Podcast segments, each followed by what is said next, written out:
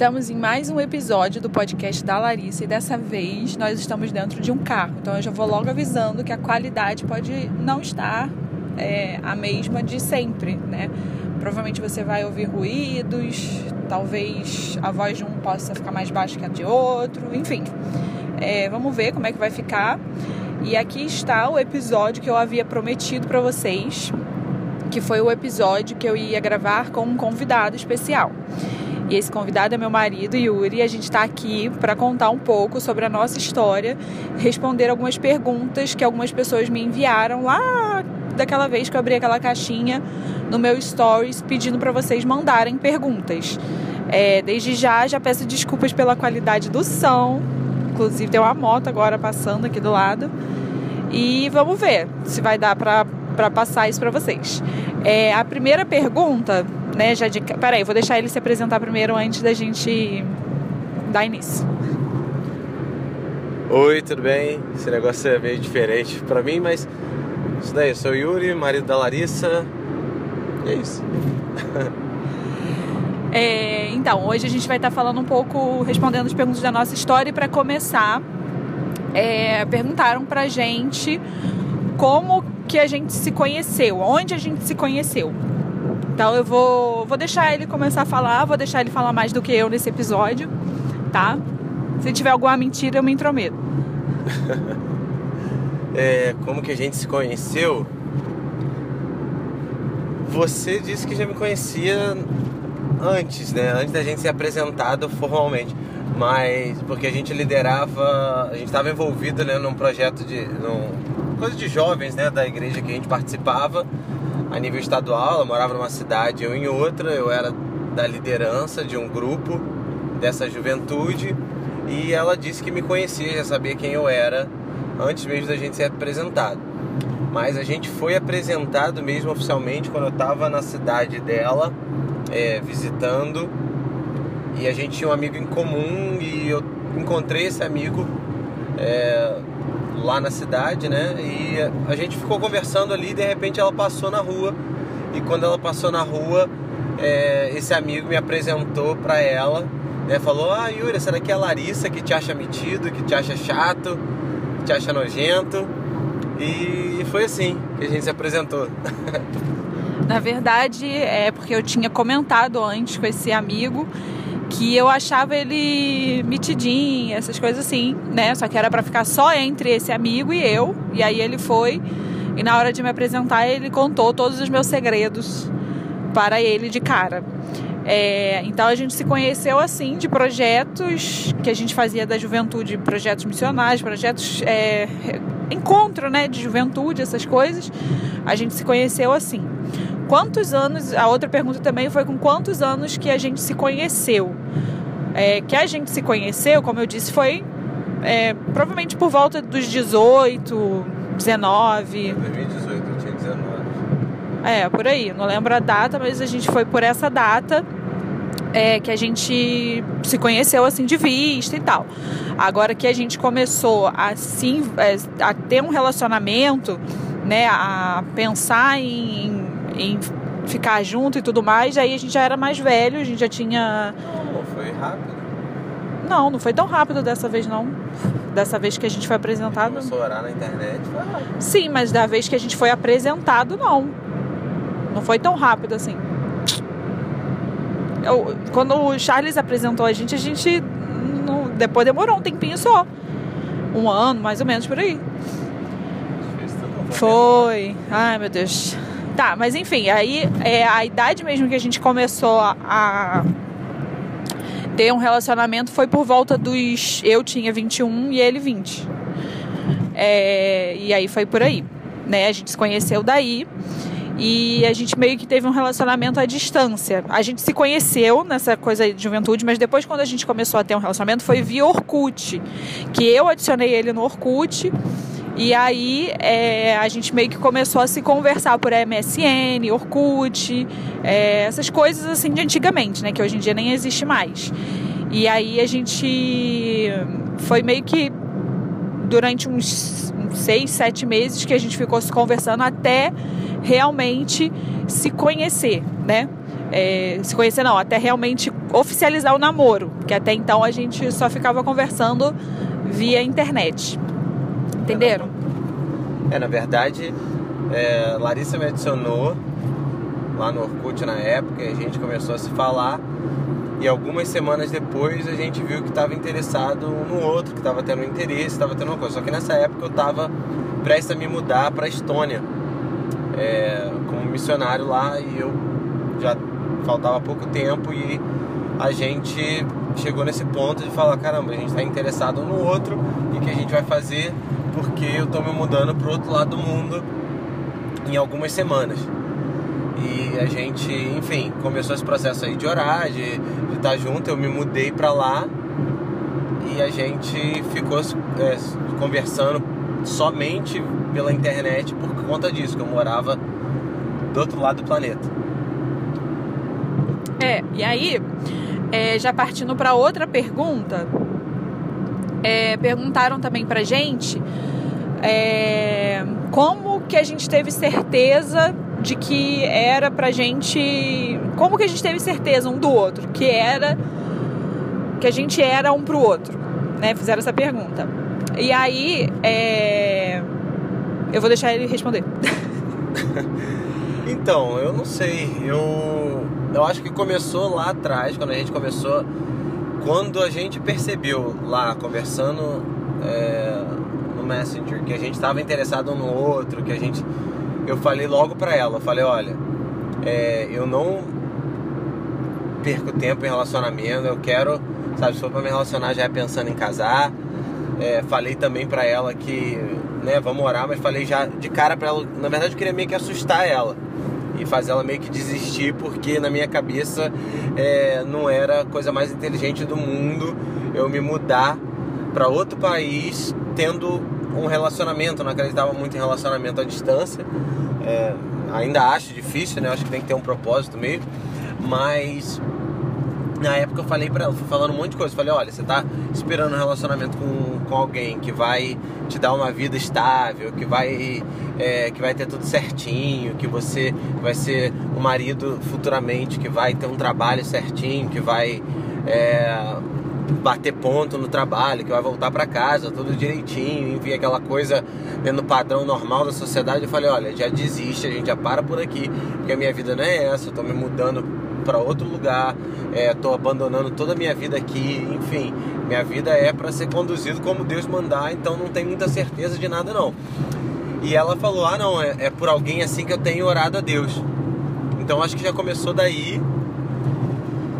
E depois acho que toda amizade, que acabou que algo que eu orei a Deus foi que durante todo esse tempo, se fosse realmente algo de Deus que, que apesar da distância, que a gente se aproximasse, né, no nosso relacionamento, na nossa amizade, o que realmente aconteceu. Outra coisa foi que ela conseguisse me visitar na Estônia, é, o que ela também fez, o que ela também conseguiu. Estou falando mais do meu lado, né? Mas assim, que, eu, que ela conseguiu, ela foi para a Estônia e lá quando eu conheci ela, eu fiquei meio assim, né? Quando eu conheci ela pessoalmente, assim, né? Quando a gente se viu pessoalmente, que ela tava lá na Estônia, eu falei, caramba, é, e agora? Como é que vai ser? Era a primeira viagem internacional dela, então ela tava meio. meio pateta, assim, né? Não, pateta nada. Mas. É, aí eu falei, cara, é isso mesmo que eu quero? E aí eu orei a Deus, eu perguntei para Deus, eu vi claramente o Espírito Santo falar comigo, falou, olha, você tem o meu ok. Tem essa pateta mesmo. Não, é, ele falou assim, ó, você tem o meu ok, você tem a minha bênção, é isso que você quer e, e Deus deixou para eu tomar a decisão final, porque eu acho que é, a gente precisa ter o ok do Senhor e, e, o aval dele, a permissão dele, a direção dele, mas no final das contas a gente tem que chegar ao ponto de que nós decidimos é, pelo sim ou pelo não diante da direção de Deus. Porque eu acho que um relacionamento ele tem que ser fundamentado em decisão. Né? Qualquer relacionamento, você tem que decidir estar com a pessoa. Então, é, no final das contas, o Espírito Santo falou comigo: olha, é isso, mas agora você decide, você decide por isso, é isso que você quer? E aí eu fiquei uns dias orando e no final das contas era, era isso. Eu falei com ela e foi. É, sobre essa questão de ter certeza, né? Assim, certeza, certeza a gente não tem, não. Até a hora de casar, assim, a gente ainda fica em dúvida. Então, é. Não tem. Talvez a pessoa me perguntou assim, né? Tipo, qual, a esperança de ter uma resposta, assim, para ter uma receita. Ah, então, quando isso acontecer, eu vou ter é, essa certeza. Mas de falar que certeza mesmo a gente fica em dúvida até o dia do casamento, a gente fica se perguntando: será que a gente está fazendo a coisa certa? Vem todos esses tipos de pensamento, pelo menos me veio. Então, é, isso até mesmo se você namorar uma pessoa durante 10 anos e só depois desses 10 anos você casar, você ainda vai ter essa dúvida, tá? Então, e às vezes, se bobear, até no casamento, ainda tem gente que a gente né, conversa e tal, e ainda tem essa dúvida. Você não sabe se fez a coisa certa, se escolheu a pessoa certa. Então é, é mais a questão mesmo de decisão. Eu acho que é muito fácil a gente jogar a responsabilidade para Deus. Foi Deus que mandou eu casar com essa pessoa. E aí você vive uma vida miserável dizendo que foi Deus que mandou você casar e você nem gosta mais dessa pessoa. Então é muito importante você decidir. Eu decidi, eu escolhi e agora eu vou ter que sofrer as consequências. Sou eu que, que quis, fui eu que quis, não foi Deus que mandou. É, e tirar esse pensamento. É claro que tem os princípios de Deus, que a gente, né, quando a gente é guiado pelos princípios de Deus, nada infringe, é, infringe, é, infringe as leis de Deus. Quando isso tudo tá ok, né? Vocês estão. É, a, pessoa é de Deus, segue os princípios de Deus, é, não, vocês não estão quebrando nenhuma lei de Deus, é, aí é só decidir, entendeu? E aí decidiu. Sentiu paz em Deus, se Deus deu o ok, né? E, e confirmou, trouxe paz pro seu coração, e aí vai pro lado da decisão, que nem foi comigo. Eu recebi um ok de Deus e no final das contas eu precisei decidir, entendeu? Então eu acho que é muito por aí. É, e, e aí também independente. Aí não, você não precisa de ter, às vezes, muito tempo. Decidiu, decidiu.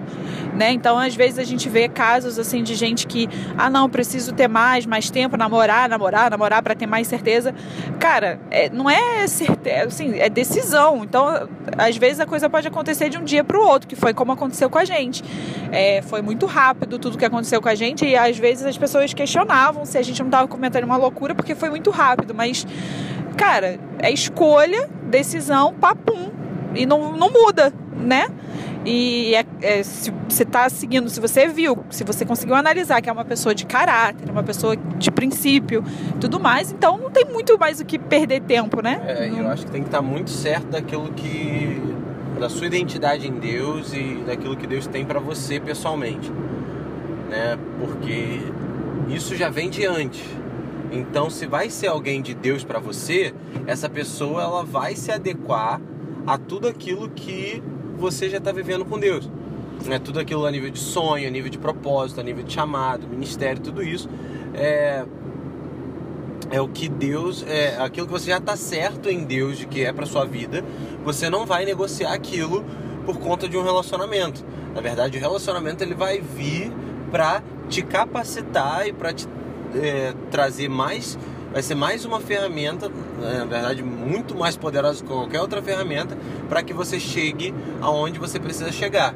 Então, como foi o nosso caso, eu estava muito certo daquilo que queria, é, do que eu queria, na verdade, antes da, da Larissa ir para Estônia, né, fazer essa viagem para Estônia, em que a gente começou a namorar.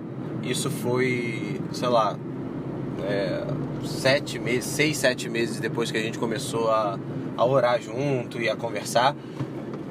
É, quando ela foi, eu tirei um tempo para ficar sós com Deus, isolados, buscando do Senhor, porque eu falei: Deus, olha, eu quero ouvir do Senhor o que, que o Senhor tem para minha vida, qual é a direção do Senhor para minha vida, porque quando a Larissa chegar aqui, eu não quero ser é, influenciado pelo fato dela estar tá aqui e eu acabar fazendo algo errado, eu acabar indo embora da Estônia por conta dela e não por causa de uma direção, é, enfim, eu fazer qualquer tipo de coisa. E aí, nesse período de busca, Deus falou comigo, Deus falou que no ano seguinte é, era para eu é, voltar para o Brasil e depois disso ir para os Estados Unidos e já é, casado. Essa foi a direção de Deus para minha vida.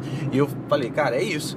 Então, quando eu pedi a Larissa em namoro, é, depois de só, sei lá, uma semana estando junto pessoalmente, eu eu sentei com ela e falei, olha, eu quero namorar você, né? Pedi ela em namoro, eu falei, olha, é isso que eu quero, porém, se você quiser namorar comigo, você tem que estar disposta a ano que vem já casar comigo e se mudar para os Estados Unidos. Você está disposta a isso? Porque se você não estiver disposta a isso, é, a gente nem começa.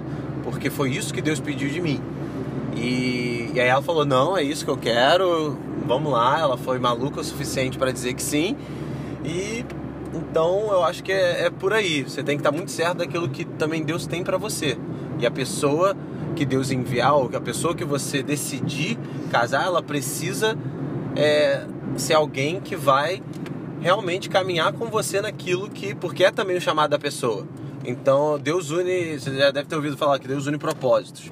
Então é, eu não creio que, que Deus junta ou, ou, possibilita que duas pessoas que não tem nada a ver a nível de chamado, de propósito, é, de qualquer coisa, Deus não, não, é, não é por aí. Eu acho que ele vai unir aquilo que vai fortalecer o chamado de cada um, o propósito de vida de cada um, o que vai fazer cada um crescer com Deus, enfim. É, é por aí. É, o Yuri fala demais. é, não, e aí tem uma outra de como manter um namoro em santidade, como conseguir manter um namoro em santidade. Fizeram uma pergunta mais ou menos desse tipo. Eu não estou fazendo exatamente porque eu não estou lendo aqui, mas eu botei mais ou menos na cabeça as perguntas que fizeram e a questão é, vou tentar responder essa para ser mais rápido e objetivo para esse podcast não ficar imenso e também porque a gente já está chegando no lugar que a gente precisa.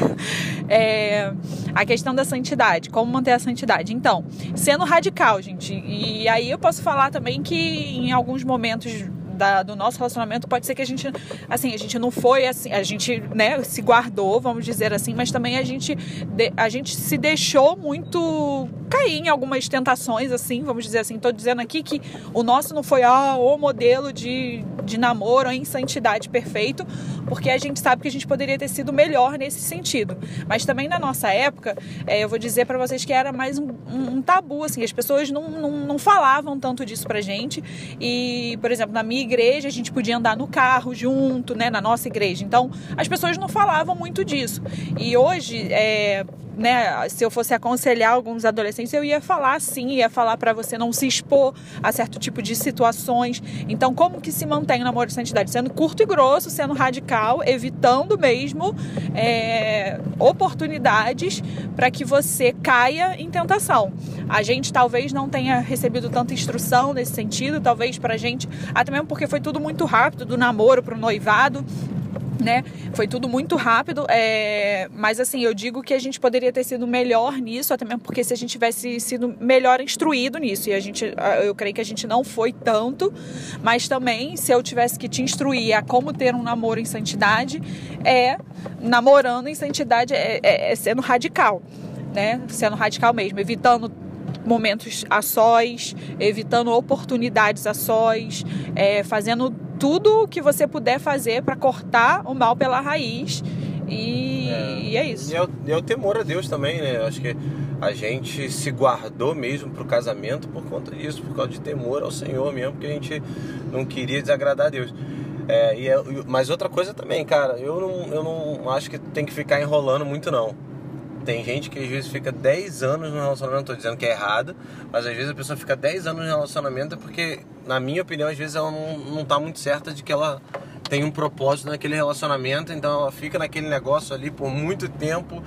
Será que é? Será que é? Só que nesse será que é, a pessoa ela acaba se colocando em, uma, é, em situações é, de tentação mesmo. Então eu acho que é, algo que a pessoa. Não tô falando também que a pessoa tem que ser uma sangria desatada, que tem que sair casando só por conta da questão sexual.